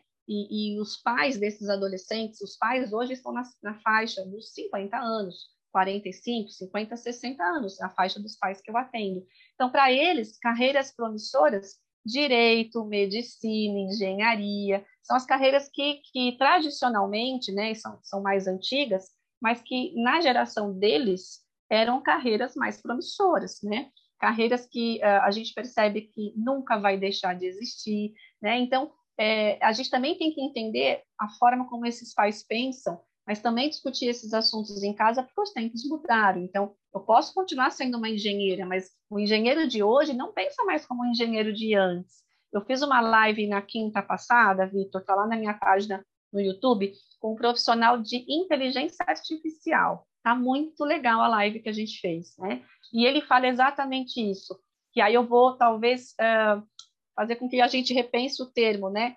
É, algumas profissões deixarão de existir. Não sei se é bem assim, porque assim a inteligência artificial é um tema que todo mundo tem que conhecer, porque a tecnologia está em tudo. Né? A gente eu, é, pode trabalhar com inteligência artificial em qualquer área de segmento, área do conhecimento, é, e sempre a tecnologia vai facilitar, otimizar processos, né? fazer com que a gente tenha mais eficiência, que a gente pense em melhores processos, mais lucratividade com menos menos tempo, talvez com menos gasto de tempo, de energia, de dinheiro, né? Então, assim, ela otimiza processos, mas ela não vai substituir de forma alguma o poder decisório das pessoas, né? E isso a live fala muito bem. Então, a gente vai continuar precisando de médicos que decidam, mesmo que a inteligência artificial é, assuma papéis importantes na leitura de diagnósticos, por exemplo. A inteligência artificial faz isso na medicina. Ela traça dados, ela combina dados e informações muito rapidamente e amarram a, a diagnósticos, amarram a tratamentos, mas é o poder de decisão do médico, né, o planejamento dele, o conhecimento intelectual dele, que vai definir a melhor estratégia, não é a máquina que vai definir. Isso vai acontecer na engenharia também, né? Isso acontece em todas as áreas do conhecimento. Então, a gente sempre vai precisar de profissional bom, que lide bem com a tecnologia, usando a favor é, é, do, do, processo né, de eficiência, de produtividade, de geração de resultados para as companhias, sempre vai existir profissionais capacitados, bons, para fazer a leitura disso e tomar as melhores decisões. Então, é, eu não acredito muito nisso, né? Sobre, ah, eu vou pensar em profissões só que estejam ligados com um futuro, né? Muito mais grandioso, um futuro mais próximo. É, eu tomo um pouco de cuidado quando eu falo sobre essas profissões. Só que hoje o que a gente faz é abrir um leque de oportunidades. Então, assim, eu gosto das matérias de humanas, por exemplo. Então, além da psicologia, mas eu posso gostar de outras matérias de humanas, outras áreas, né? É, outro dia eu brinquei, se eu não fosse psicóloga, o que, que eu seria? Puxa, eu seria uma pessoa de marketing, eu seria uma pessoa do jornalismo, eu seria relações públicas, eu seria qualquer coisa que lide com comunicação, que eu adoro, né? Mas eu também seria professora, gosto muito de trabalhar, de dar aula, de lecionar, de ensinar, é, mas eu também seria talvez uma arquiteta, olha isso. Então, eu posso ser uma série de coisas, né? E tá tudo bem. Eu só preciso ter um olhar um pouco mais direcionado. Em algum momento da carreira, eu posso unir essas coisas e criar um novo projeto, criar um novo produto, né? É, eu, por, exemplo, eu nunca uh, trabalhei diretamente com marketing. E agora, empreendendo nos últimos anos, que eu sou a minha empresa, eu tenho que trabalhar com marketing o dia inteiro, né? Eu tenho que vender meu programa, eu tenho que estar nas redes sociais, eu estou aqui com você hoje. Então, poxa, uma habilidade que eu achava que eu não tinha que desenvolver, estou aqui desenvolvendo hoje. E isso é o mais legal, né? Que a gente está sempre aprendendo, sempre se desenvolvendo.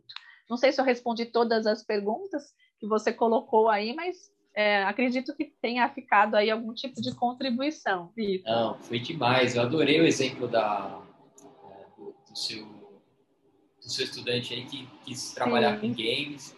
Acho que foi bem, bem emblemático, né? Porque a gente estava trazendo aqui é, todo esse processo.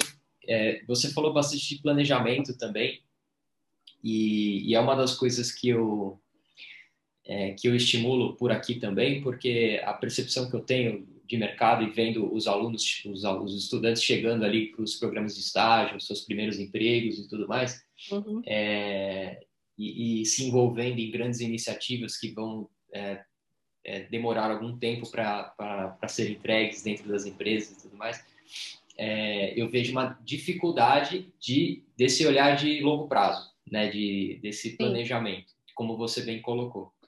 Uhum. É, e aí, conversando com a turma e tal, eu começo a ver também, porque é um pouco da, da dinâmica de vida que eles têm até aquele momento. Né? Então, é, eles têm aí o ensino fundamental, médio, superior, onde, lógico, tem algumas decisões ali de um, entre etapas, mas o longo prazo acaba sendo definido pela própria instituição que ele está fazendo o curso. Né? Então, no ensino médio, ele não vai se preocupar que no terceiro colegial se ele vai ter que escolher uma matéria ou outra até então. A gente está passando sim, por um sim. processo de transformação da, da grade e tudo mais, mas é, a matemática ele não, ele já sabe o que ele vai ter ali no primeiro trimestre e, uhum. e assim por diante. Na faculdade é a mesma coisa. Então, o, o, quinto ano ele sabe que ele vai ter as épocas de prova entre sim. tal mês e tal mês, que ele vai ter um TCC e tudo mais. Quando ele entra no mercado, ele não tem assim essa essa essa musculatura, né, esse olhar ali de, de planejamento para o médio e longo prazo. Assim, poxa, é, eu vou demorar para fazer essa, essa entrega aqui, para trabalhar nessa frente de trabalho, eu vou demorar oito meses. Puxa, esses oito meses aqui vão ser compostos de uma fase 1, uma fase 2 uma fase 3. Então, eu, ve, eu via uma necessidade de uhum. ir, ir, desenvolvendo isso. Ouvindo você falar é, do, do exemplo que você deu com o rapaz do game, eu achei super legal, e, e, esse trabalho que foi feito, né, que, que você junto com, com o, o, o, seu estudante você fez, super legal. E eu achei como, como foi estruturado e, cara, é um trabalho. Isso é um é, esse processo de análise e tomada de decisão é exatamente o que ele vai fazer quando ele começar a trabalhar. Então ele vai entrar num, em alguma empresa e tal, ele certamente vai ter que fazer uma pesquisa de mercado, é, o que, o que ele, o que vocês fizeram aí sobre o mercado de games, ele vai fazer sobre o cliente em específico ali, sim, né, sobre sim. algum determinado ramo de, de, de, jogo, de tipo de jogo. Então, eu achei isso super, é, super interessante. É, e, e, aí eu queria trazer uma ótica assim para a turma de encarem esse processo de escolha de, de carreira ou esse, essa, esse momento de, de vida como o seu primeiro, a sua primeira entrega profissional. Né? Se em algum momento uhum. da sua fala você colocou que é a sua primeira grande decisão. Sim. E, e, e é exatamente assim, né? E, e quando você começa a trabalhar, novas decisões vão vir. Então, esse método de tomada de decisão é super interessante para que vocês desenvolvam hoje para que seja uhum. uma fortaleza de vocês para quando vocês forem escolher a pós-graduação, quando vocês forem é, é, eventualmente mudar de área dentro da sua empresa. Poxa, eu estou trabalhando aqui numa área, uhum. é, tenho uma relação bacana com outra, estou querendo ir mudar de área dentro da empresa mesmo.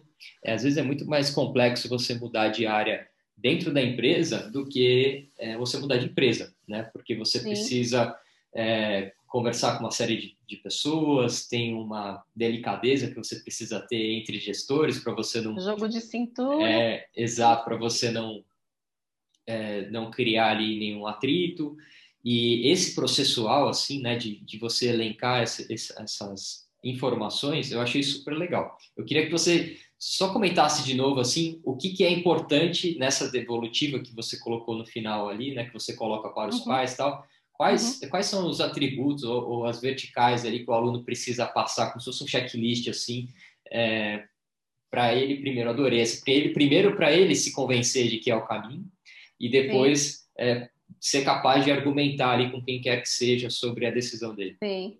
Na, na verdade, assim, eu quero comentar duas coisas até antes, né, da gente pensar como que é uma reunião de devolutiva, né, que é o grande fechamento desse programa, é, eu trabalho com algumas ferramentas que eu trouxe do mercado do mundo corporativo, né? Então, eu trabalho com plano de metas e objetivos, eu trabalho com metas smart, eu trabalho com PDI dentro é, do programa de orientação para esses jovens, adaptando, claro, as ferramentas para a realidade, né? É, em termos de maturidade aí com relação a esses jovens. Então, quando a gente fala de planejamento, primeiro eu explico o que é uma meta smart, né? Tem que ser uma meta específica, claro, assim, eu quero fazer uma faculdade. Não, eu quero fazer uma faculdade de games lá nas Belas Artes. Né? Eu já sei aonde eu quero estudar, eu já sei o curso que eu quero fazer, porque eu já pesquisei. Eu já sei que lá atende as minhas expectativas, é um curso que eu consigo pagar, uma região que eu consigo estudar. Então, a gente faz um trabalho minucioso de, de, de levantamento de informações para a tomada de decisão. A decisão não é uma decisão que o jovem vai tomar sozinho com relação a onde estudar, por exemplo, tem a questão de deslocamento, né? Tem muitos que querem estudar em outros estados, outros, outras cidades, então a família tem que ser envolvida o tempo todo. Tem questão de pagamento de mensalidade quando a faculdade não é não é parte, não é pública. Então tudo isso é um alinhamento familiar que eu, eu falo para ele, eu não consigo te ajudar é, a não ser te ajudar, né, fazer com você um mapeamento, te mostrar que tipo de informação você tem que levantar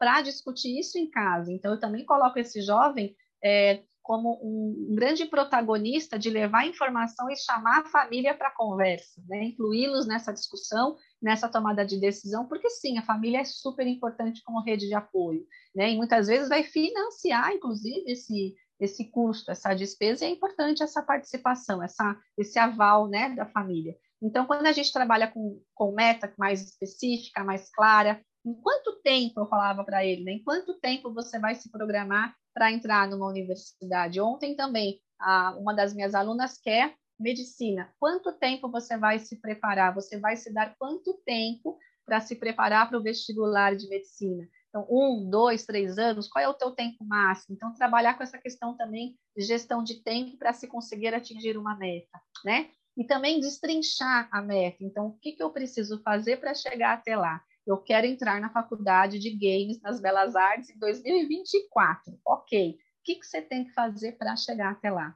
Eu preciso melhorar em redação, eu preciso melhorar em matemática, eu preciso melhorar minha nota num tipo de disciplina, eu preciso fazer simulado, eu preciso fazer o treineiro do ser treineiro no Enem. Então a gente destrincha esse planejamento com pequenos passos, Vitor, para que esse jovem perceba que ele tem que ter um ponto de partida, né? Que ele pode começar com uma atividade, vai avançando para a próxima, entender o que, que é prioridade, o que, que é desejável, o que, que é importante, o que, que eu faço primeiro dentro do meu planejamento.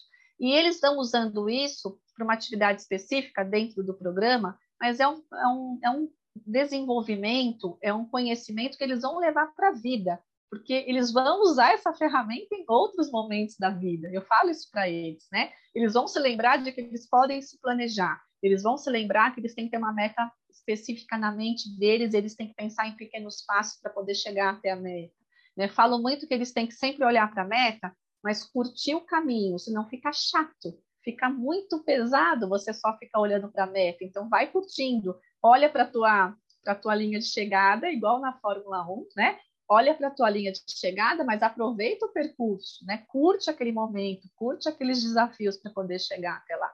Então, a gente também trabalha o plano de desenvolvimento individual, que é o PDI. Então, por exemplo, é, esses dias a gente fechou o programa com uma moça que escolheu fazer relações públicas. E eu falava para ela, é, além da formação acadêmica, que outras competências você tem ou outras competências que você gostaria de desenvolver na carreira de relações públicas.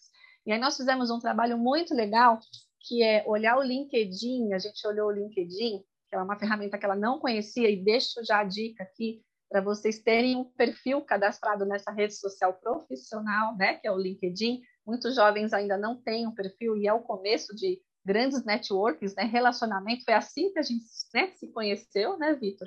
Então, uh, o que, que a gente fez? A gente começou a procurar vagas de estágio dentro de relações públicas, como se ela estivesse agora já procurando estágio. E aí a gente começou a ler as descrições, olha isso, das vagas. Então, o que, que as empresas pedem, além de estar cursando RP?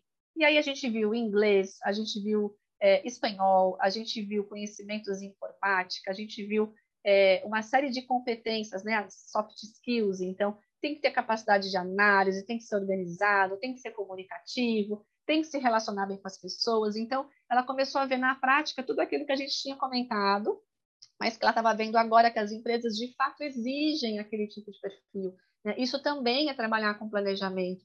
Ela, eu tenho que colocar no meu PDI, então, que eu preciso saber falar o inglês, né? Então, o que, que eu posso fazer para melhorar meu inglês? Isso virou um planejamento, sabe do quê? De ela fazer um intercâmbio. Ela decidiu é, não entrar na faculdade agora no meio do ano, ela decidiu fazer um intercâmbio, fechou o intercâmbio para o Canadá, vai ficar seis meses estudando inglês, para o ano que vem ela entrar na faculdade, continuar estudando o inglês para conseguir as oportunidades de estágio, as melhores oportunidades que exigem o inglês, né? Já que o inglês é tão básico hoje. Então, olha que legal, né? De um movimento de olhar para a realidade, é, perfil das, das vagas que são hoje colocadas né, à disposição, é, a gente consegue pensar nas competências mais exigidas e naquelas que a gente quer desenvolver e traçar um plano de ação para que isso aconteça. Então, isso fez parte do PDI dela. Então, eu trabalho muito essa questão de meta, né, de PDI, a gente trabalha isso dentro do programa. Numa reunião de devolutiva, é, é muito bacana, porque é, durante o programa eu fico somente com o jovem, 12 sessões, eu e o jovem ali online, uma hora e meia cada sessão, encontros semanais, é muito legal. E no final a família vem. Esses dias numa devolutiva tinha o pai, o padrasto, a mãe e a jovem e eu participando, a família toda ali reunida, né? Então, o que, que a gente mostra? A gente mostra as fases do programa. Então, tudo que esse jovem levantou de autoconhecimento, pontos fortes, pontos a desenvolver, motivadores de carreira. Então, é, quando eles pensam em carreira, né, o que, que, motivaria? Então, trabalha com essa idealização, sim, né? O que, que me motivaria na busca por uma profissão, na busca por uma empresa, na busca por uma carreira? A gente fala sobre estilo de vida, a gente fala sobre projeção financeira, a gente fala sobre contribuição para a sociedade. Olha que legal. Que tipo de trabalho você gostaria de fazer é, de que forma que você quer impactar a sociedade, porque sempre você vai impactar alguém, né? De que forma? É de uma forma direta, indireta, em grupo, é individual, é na educação, é na saúde, né? Então a gente trabalha muito é, com, com essa questão que a gente pode até falar de propósito, de missão, mas para eles a gente fala de impacto. Então, assim, qual é o teu, a tua é, contribuição, né, para a sociedade de uma forma geral?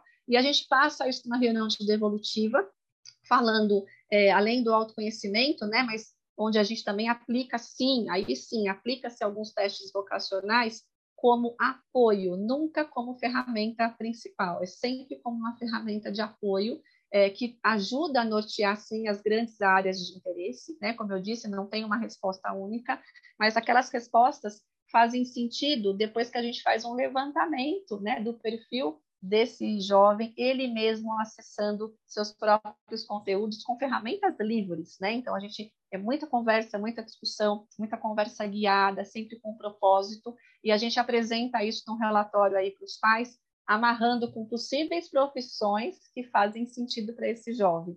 Entramos depois numa parte de pesquisa, a gente apresenta as pesquisas, né? Que esses jovens fizeram com relação é, àquilo que eu falei, mercado de trabalho, onde esse profissional trabalha, com quem ele se relaciona, que tipo de produto ele entrega para o cliente dele. Perguntas assim, é, o Vitor, você passaria 8, 10, 12 horas dentro de um hospital, né?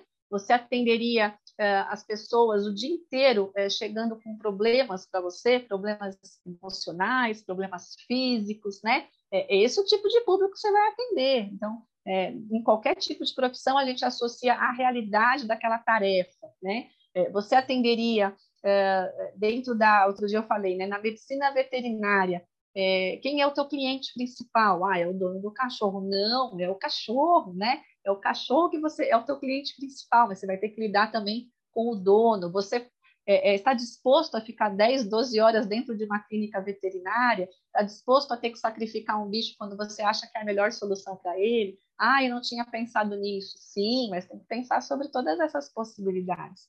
Então, nessa reunião de devolutiva, a gente apresenta a pesquisa que a gente fez, o mapeamento, né, de como que essa profissão se relaciona dentro do mercado de trabalho, o quanto isso tem a ver com o perfil daquele jovem.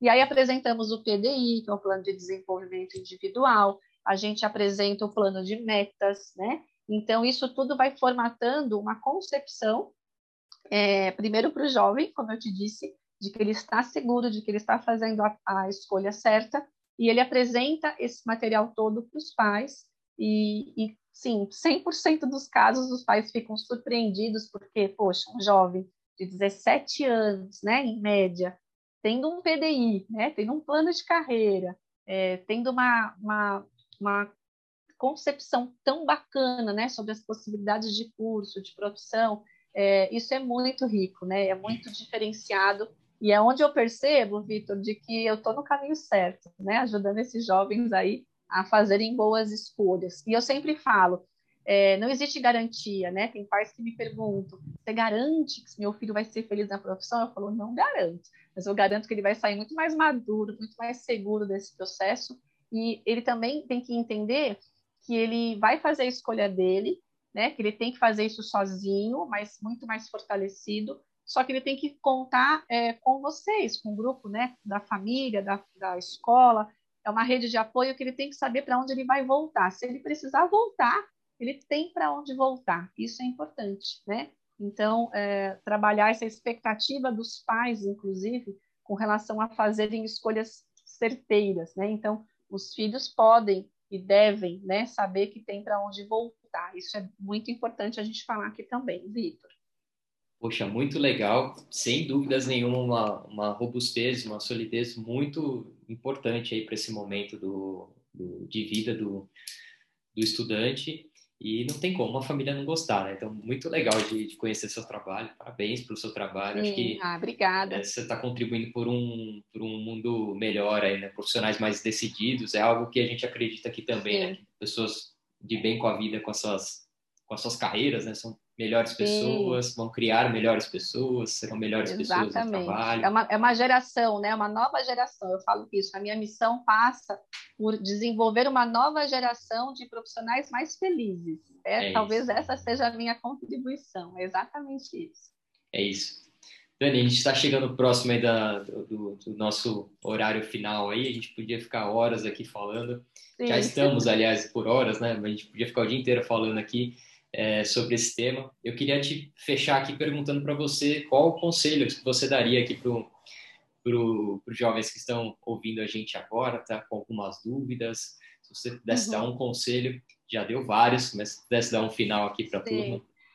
Olha, é, eu sei que é, é muito assim, né, um, um, jargão muito utilizado, mas eu acho que acho não, acredito que os jovens eles precisam definitivamente, né, assumir o papel de dono das suas carreiras, mesmo que agora eles não saibam, né, o que, que é de fato uma carreira, como constrói uma carreira, mas é dar o primeiro passo, né? Então se colocar como protagonista mesmo, é, se questionar, buscar informação, conversar com as pessoas conversar com profissionais, né, na medida que eles conhecem essas pessoas. Eles precisam uh, se arriscar, viver as experiências, Vitor, porque, é, como eu disse, né, a, a, gente é uma somatória de experiências, então, se jogar, cavar oportunidades. Então, às vezes, as escolas oferecem feira de profissão, conversa com profissional, palestras, né? Tem, tem escolas que têm até é, laboratórios, né, para que você possa já exercitar alguma atividade como se fosse essa empresa júnior, né, de uhum. faculdade. Uhum. Então tem muitas iniciativas nas escolas que esses jovens precisam é, é, se jogar, né, viver essas experiências. Então, às vezes até experiências simples, né? Então, uma campeonato de esportes dentro das escolas, né, que a gente percebe que eles se interessam, feira de ciências, que eles começam a perceber é, onde eles têm melhor desempenho, onde que eles têm melhor performance, quais temas que eles se interessam mais, sobre o que, que eles gostam de conversar, onde a gente pode encontrar os talentos de cada jovem, né? É, quais talentos, quais competências eles admiram nos colegas, isso tudo é uma forma de você começar a abrir a cabeça e, e, imaginar onde eu gostaria de trabalhar e onde eu não gostaria, né? Onde eu poderia colocar o meu talento e onde eu acho que não é muito a minha praia. Então, começar a se questionar nesse sentido, né? Então, acho que é olhar um pouquinho mais para dentro para depois pensar em olhar para fora. Eu acho que é a primeira coisa que a gente tem que fazer. Então, acho que eles precisam começar a ter é, trabalhar com uma questão do objetivo, né? Qual é o meu objetivo de curto prazo? Talvez seja só concluir o ensino médio, né? Mas a médio prazo, que tipo de vida eu gostaria de ter? Que tipo de trabalho eu gostaria de ter? Com quem eu gostaria de me relacionar?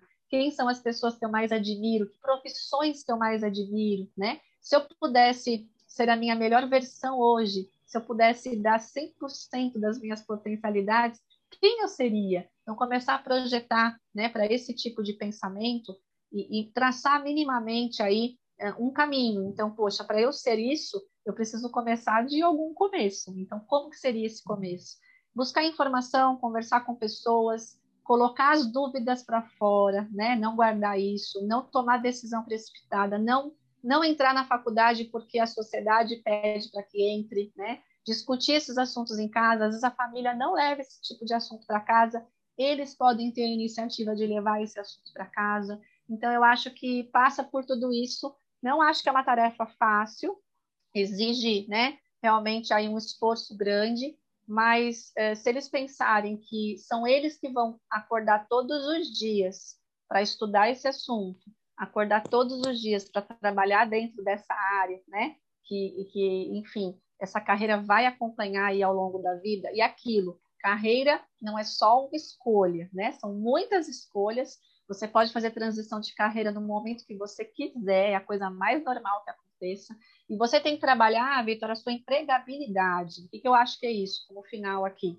É, sempre se atualize, né? Busque conhecimento, é, viva as experiências, às vezes experiências diversificadas, que às vezes não se conectam entre si, mas em algum momento elas vão fazer sentido e você vai perceber que aquela experiência te trouxe algum tipo de habilidade, algum tipo de competência que vai ser útil em qualquer outra área da tua vida, né? Então, você buscar uh, uh, sair mais da sua zona de conforto, isso é, também é importante, é, se arriscar, ter medo, muitas vezes, né? mas vai com medo mesmo, como a gente fala, e se prepara, né? Sempre se atualizando, olhando para o futuro é, e aproveitando o caminho. Então, aquilo que eu falo, né? Olhar para o futuro, mas curtindo, não sofrendo. Né? Se você começa a sofrer, começa a ficar angustiado demais da conta, é hora de parar, respirar e procurar ajuda. Então, a minha dica final é aproveitem a juventude, né? Não antecipem todos os fatos, aproveitem o momento atual mas tem um pensamento né, mais direcionado aí para o futuro que vocês desejam ter.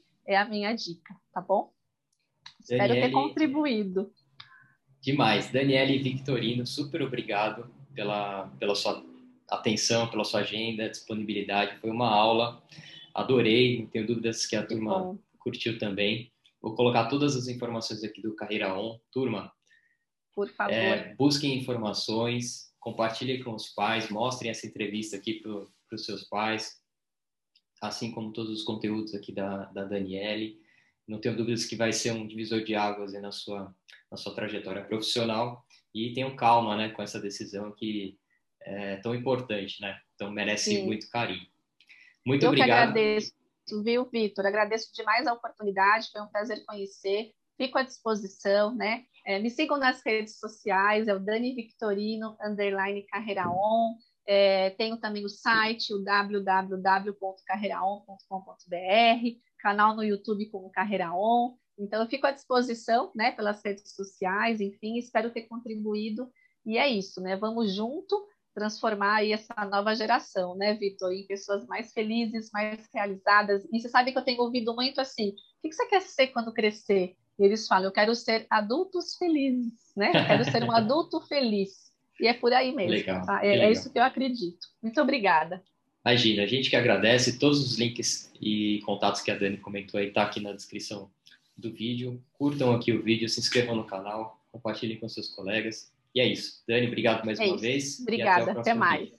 Se você tem interesse de levar uma palestra do Carreira Talks para dentro do colégio de vocês, é só mandar um e-mail aqui nessa, nesse endereço de e-mail que está aqui na descrição do vídeo. É uma palestra gratuita, como responder aquela famosa pergunta, né? O que você quer ser quando crescer? A gente vai passar por vários temas interessantes aqui de futuro do trabalho, tendências, processo de tomada de decisão, como tomar uma boa decisão, eh, os passos é, de fato para tomar essa decisão. Vamos falar de networking, vamos falar de muita coisa legal. Além de ser um papo super leve, divertido, a gente vai ter espaço para perguntas e respostas e a gente está oferecendo isso é, por um tempo limitado aqui é, para os colégios. Então, se você estiver vendo esse vídeo, manda um e-mail, vai ser um prazer. E obrigado mais uma vez e até o próximo vídeo. Valeu!